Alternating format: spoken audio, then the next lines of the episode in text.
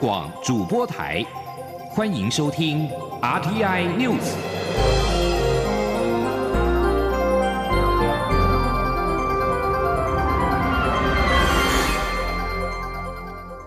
各位好，我是李自立，欢迎收听这一节央广主播台提供给您的 RTI News。司法院释字第七十八号解释，五月二十四号期限将至，行政院版的同婚专法草案日前在立法院进服二读，但是在冷冻其中并没有任何的协商进度。立法院司法法制委员会召集委员周春米今天表示，委员会预计将于五月二号召集协商。司法院大法官会议在二零一七年的五月二十四号做出了第七四八号的解释。认为现行法令没有保障同性婚姻违宪，要求主管机关在解释公告后的两年内修改相关法律。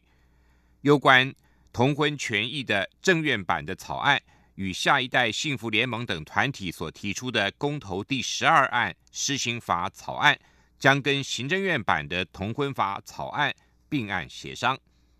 婚姻平权修法进入倒数计时，目前已经有十八个县市。近四千对助记，此外，至少有一百一十九对彩虹伴侣已经预约，准备在五月二十四号办理结婚登记。内政部户政司表示，针对户政系统的文字显示界面，已经针对同婚专法通过未通过做出了两版本的设计。今天邀集地方户所开会说明作业的相关内容。行政立法协调汇报今天讨论海关进口税则部分条文修正草案，针对台湾跟巴拉圭签订的经济合作协定之后，增订了部分农产品的免关税配额的数量，跟调降相关产品的关税。修法草案也将大型的柴油车零组件的关税降到零，以促进大型柴油车的太旧换新。草案也针对十五项农产品跟水产品。调降关税，期盼有助于我国加入跨太平洋伙伴全面进步协定 （CPTPP） 的谈判。记者王威婷的报道。行政立法协调汇报二十九号中午讨论海关进口税则部分条文修正草案，就调降部分农渔产品关税和大型柴油车零组件关税降至零达成共识。台湾与巴拉圭签订经济合作协定，行政院秘书长李梦燕会后转述指出，会中决定依照政院版本修正海关进口税则，订定巴拉圭生产的粗制茶和糖免关税配额数量，以及将八国的冷冻猪精、马黛茶的关税调降，依照双边谈判承诺事项办理。行政立法部门也同意将大型柴油车零组件关税降至零，以促进柴油车太旧换新。李梦燕说：“针对大型柴油车，那么太旧换新，呃，里面的这个零组件，进口零组件，呃，我们也调降关税啊。那大型柴油车包括呃柴油的货车，三点五吨以上的货车，以及十人座以上的大客车哈。那使用柴油的，它的零件、附件跟组件。”啊，我们呃也在修法里面把它从关税的二点五呃调降到呃二点五到十五趴哈，调降到零。好，那这样的话有助于呃这个老车的啊柴油老车的这个汰换，那么可以呃降低它的这个成本啊跟这个售价。另外，因应国内业者需求，希望调降部分农渔产品关税，行政立法会议也达成共识，修法草案将冷冻柳叶鱼、冷冻未熏制鲟类、冷冻未熏制海扇贝、冷冻未熏制墨鱼、冷冻未熏制章鱼的关税，由目前的百分之十至百分之三十，减少二点五到五点五个百分点。修法草案也将活生鲜或冷藏海扇贝、干咸或净咸海扇贝、山药、温州蜜柑、调制奶皮、味增、蛋黄酱、沙拉酱、咖喱酱、固态或粉状之汤类及其调制品，以及谷类酒的关税，由目前百分之十至百分之四十，降为百分之五到百分之二十。李梦燕表示，期盼透过调降上述农产品和水产品，有利我国加入 TPGPP 的谈判。财政部估计，上述关税调降的税损每年总计约新台币两亿元。另外，会中有讨论警车是否也应该免征进口关税，但是考量其他类型车辆，如幼儿娃娃车、救护车等，可能也会有类似需求。会中请相关部会进行通盘考量，立委也请主机总处编列足够预算，支持采购性能良好的警用车辆。中央广播电台记者王威婷采访报道。民进党内的总统初选正在进行延长赛，争取党内连任的提名的蔡英文总统喊出了一加一大于二，但是挑战者行政院前院长赖清德依旧坚持走完初选的过程。由于五月一号，民进党中常会将讨论总统初选的时程，当中包括了证监会协调终止时间、民调时间等所有的日程，因此相关内容备受关注。民进党组织部主任李庆峰表示，党部已经完成了幕僚作业，有待中常会对于时程拍板决定，但是否举办以及如何举办，还是要看双方的协调结果。记者肖兆平的报道。民进党党内初选进展，各界关注。民进党组织部主任李庆峰二十九号受访表示，总统初选的选务日程建议草案已经完成幕僚作业，有待党主席与秘书长进一步征询各方意见后，才会在五月一号的中常会提出讨论。李庆峰表示，他无法对草案内容具体说明的原因在于，草案还需经党内决策单位定调。尽管时程还没确定，但李庆峰认为双方阵营对后续要有哪些程序以及工作其实都很清楚。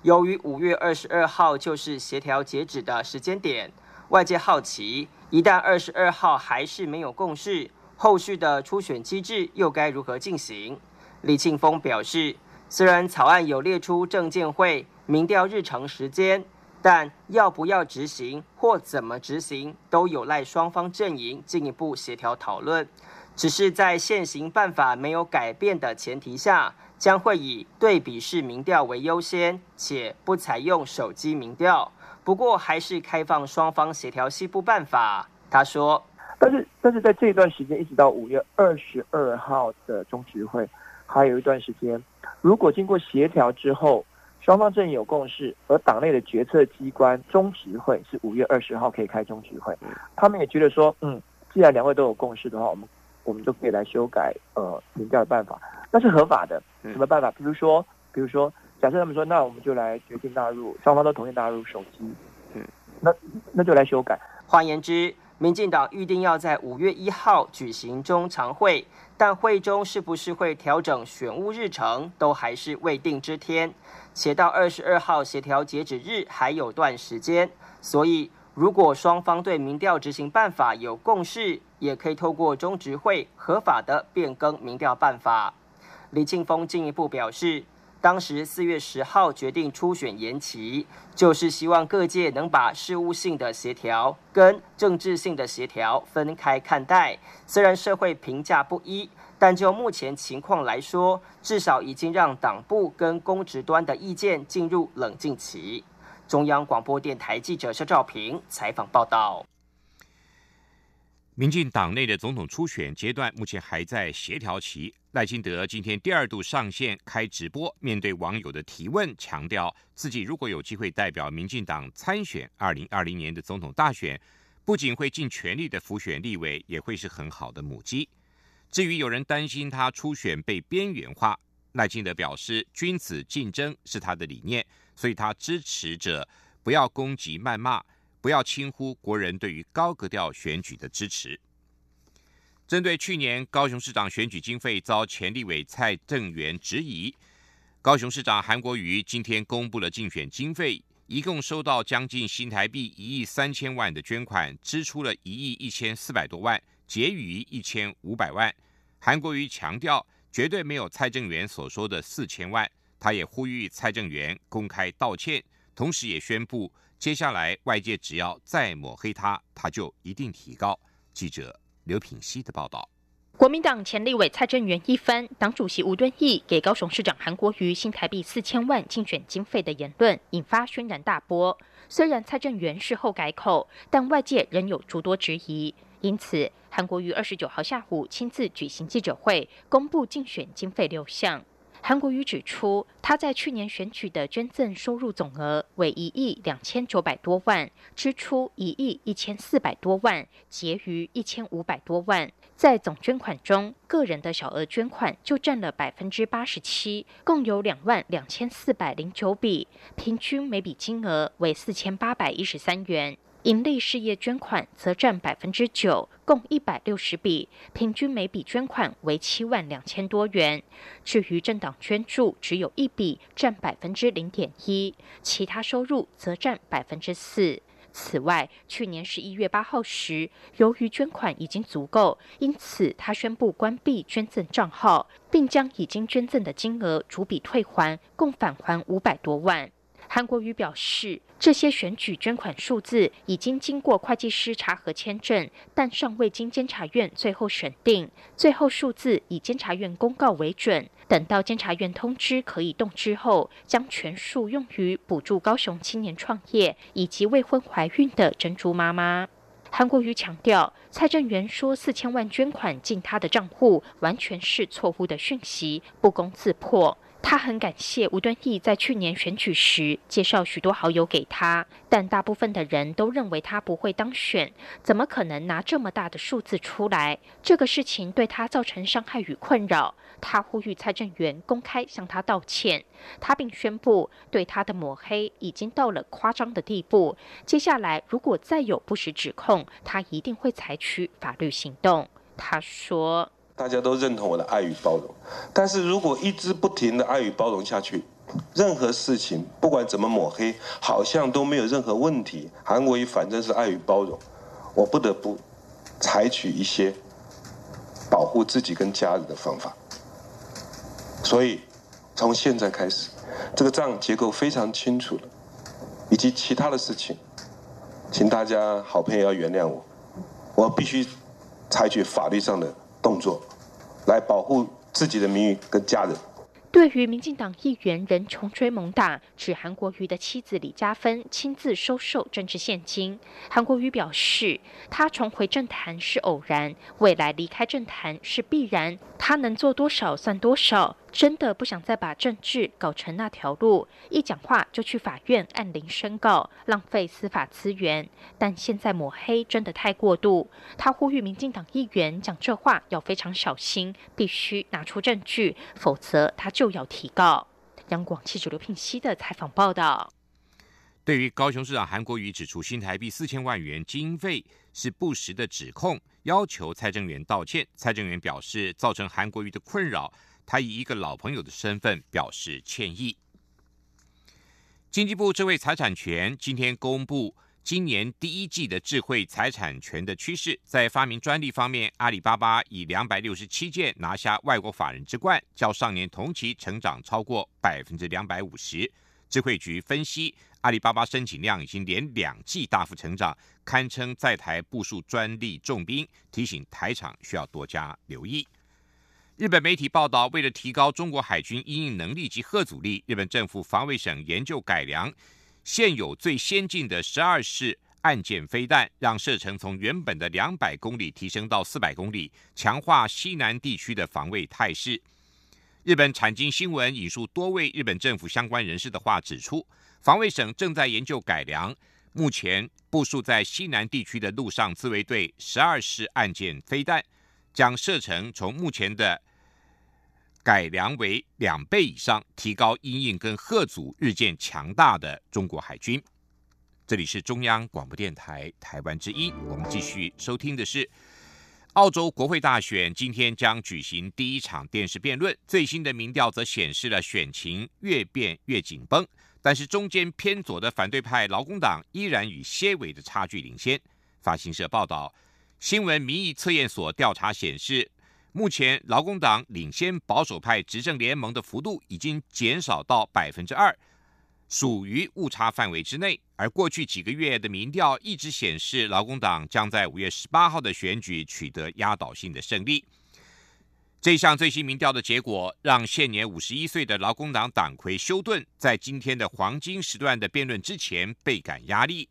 休顿今天晚上将在西澳省的首府博斯跟现任总理莫里森面对面的进行多达三场辩论中的第一场。这里是中央广播电台台湾之音。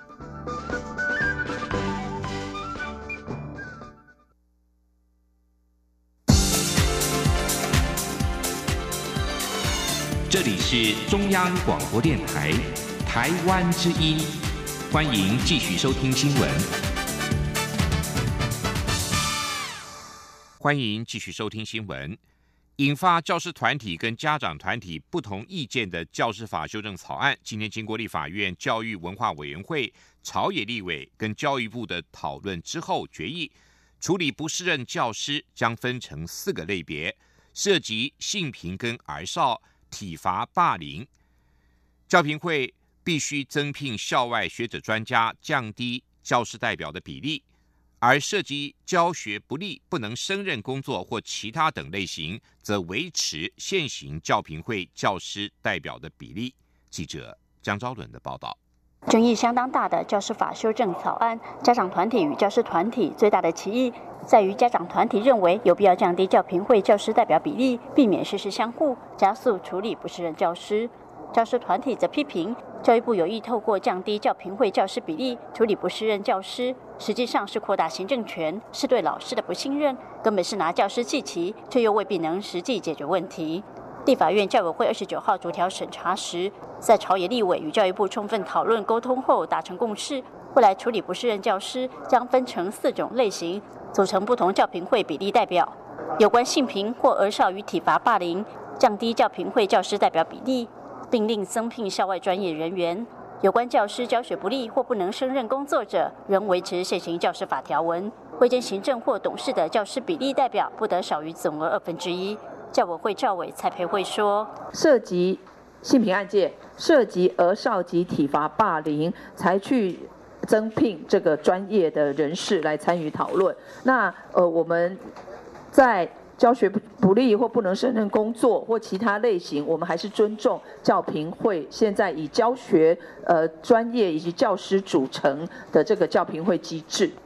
至于所谓的校外专家学者，原美教育部希望由学校透过中央主管机关建立的人才库中选任，经校务会议通过后聘任。但经过立委们讨论后认为，既然教评会已经依不同类型组成教评会代表比例，人才库的组成就回归各县市政府主导。无需经过校务会议同意，加速淘汰不适任教师流程。对于解聘老师的标准，朝野立委则认为仍有模糊空间，若法条定义不够精准，恐造成教师恐慌，提醒教育部在法条的字句上需要再三琢磨。中国电台记者张超伦台北采访报道。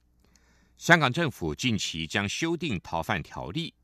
香港铜锣湾书店前店长林荣基担心，如果通过，未来可能会被引渡到中国大陆受审。于是向台湾申请了来台短暂居留，并且希望重启铜锣湾书店。他今天接受中央广播电台为人民服务节目的专访时，提醒台湾民众看看他的遭遇，未来发生在他身上的事，也可能会发生在每一个台湾人的身上。记者林依人的报道。被视为“送中条例”的逃犯条例修订草案引发外界担忧，未来港人将被任意引渡到中国大陆接受不公平审讯。铜锣湾书店前店长林荣基接受访问时表示：“的确是因为担心申请来台。我已经公开是一个被通缉的人，所以不能等他通过我才离开，因为他一通过以后，我很可能是不能离开香港。”林荣基提醒，若条例通过，不仅是香港人，许多被通缉的外国人经过香港，都有可能被随意安上罪名扣留，所以没有一个人能置身事外。谈到未来规划，他表示希望在台湾长期居留，甚至在台重启铜锣湾书店，因为这是对抗强权的标志。呃，可以的话当然定居嘛，这边怎么说也是一个民族自由的地方。我奇怪为什么会。台湾有人希望大陆统治你们，我奇怪的，看看香港啊，看看我啊，将来大陆统一的时候，有没有可能发生在我身上，也发生在每一个台湾人身上？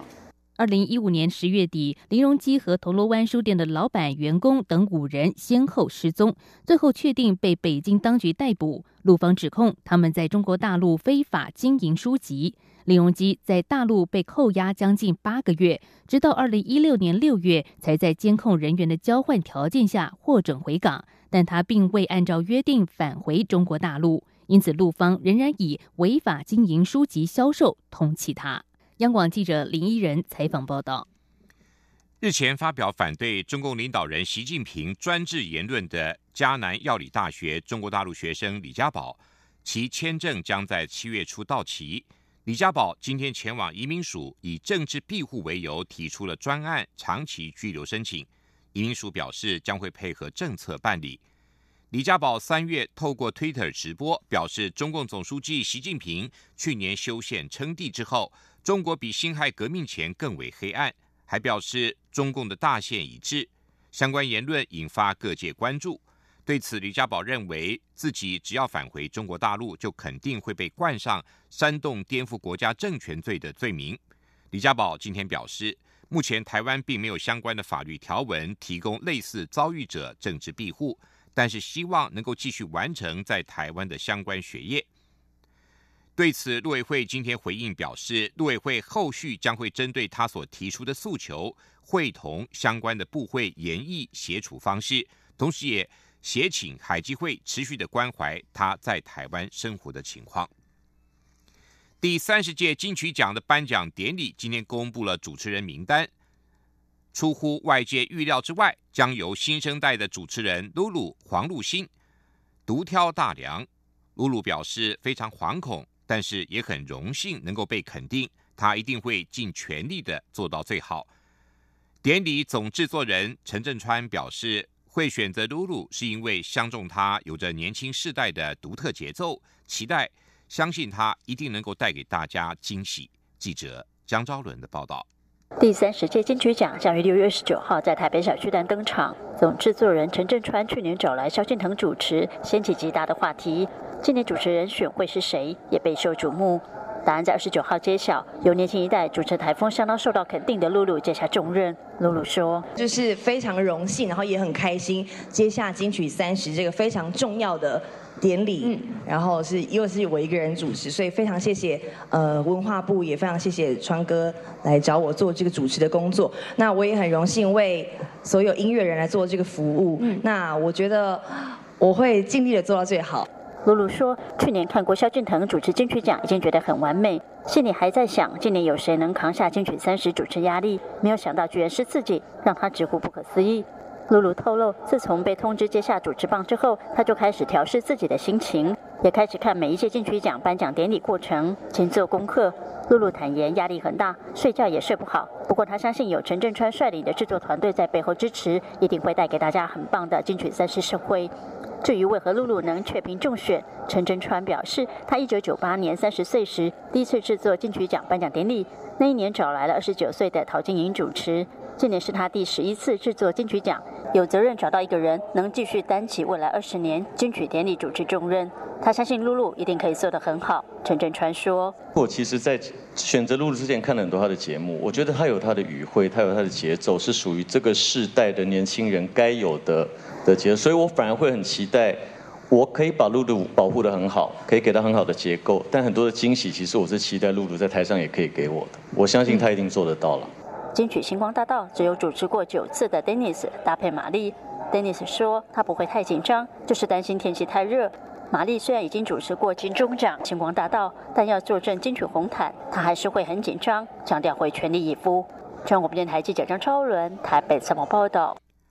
台湾铁路管理局全台六大车站每天卖出两万五千个台铁便当，为了提升食品安全，台铁从去年起投入新台币一亿两千万元。陆续的推动建制符合食品安全管制系统的便当厨房系统，预估除了高雄要到二零二三年才能完成外，其余五个车站的厨房大约在明年十月以前就可以全数完成，让台铁的服务再升级。记者吴立勋的报道。为了应用卫生福利部公告，自今年一月一号起，供应铁路运输旅客餐盒之食品业，应符合 HACCP 食品安全管制系统准则的规定。台铁自去年起，陆续针对北中南东六个车站的餐务室进行软硬体更新，包括在原本委外制作便当的台东车站，全新打造一个 HACCP 便当厨房，并突破台铁。人事法规限制，在每个参务室增聘三名营养师。台铁副业营业中心业务科科长李建国二十九号表示，目前除了台东车站的厨房硬体建设已于今年三月完成，等待营养师进驻中。台北及台中参旅所也已通过 HACCP 检验，花莲及七堵则已完成初检，待更新缺失后重新。复建，只有高雄车站因为配合二期工程，大约要到二零二三年才能完成。李建国说：“所以我们在一百零九年十月之前，希望所有的仓务室能够全数完成。除了高雄以外，因为高雄那边在新建。”整个车站它有第二期的工程，所以要配合第二期工程，那个地方可能就要拖到一百一十二年。但是现有的仓务室，我们还是会做优质跟局部的改善。李建国指出，建制这六大 HACCP 便当厨房，预估将花费新台币一亿两千万元。不过完成后，除了食安升级以外，生产线也会增加，届时每天产量将增加一万个，渴望在其他车站。增设台铁便当本铺，将会更多旅客。例如，除了台东车站以外，台东著名的观光景点，包括关山或之本，也渴望享用到物美价廉又安心的台铁便当。预估届时，台铁便当每年营收也渴望再成长两亿元。中央广播电台记者吴丽君在台北采访报道。继续进行今天的前进新南向。前进新南向。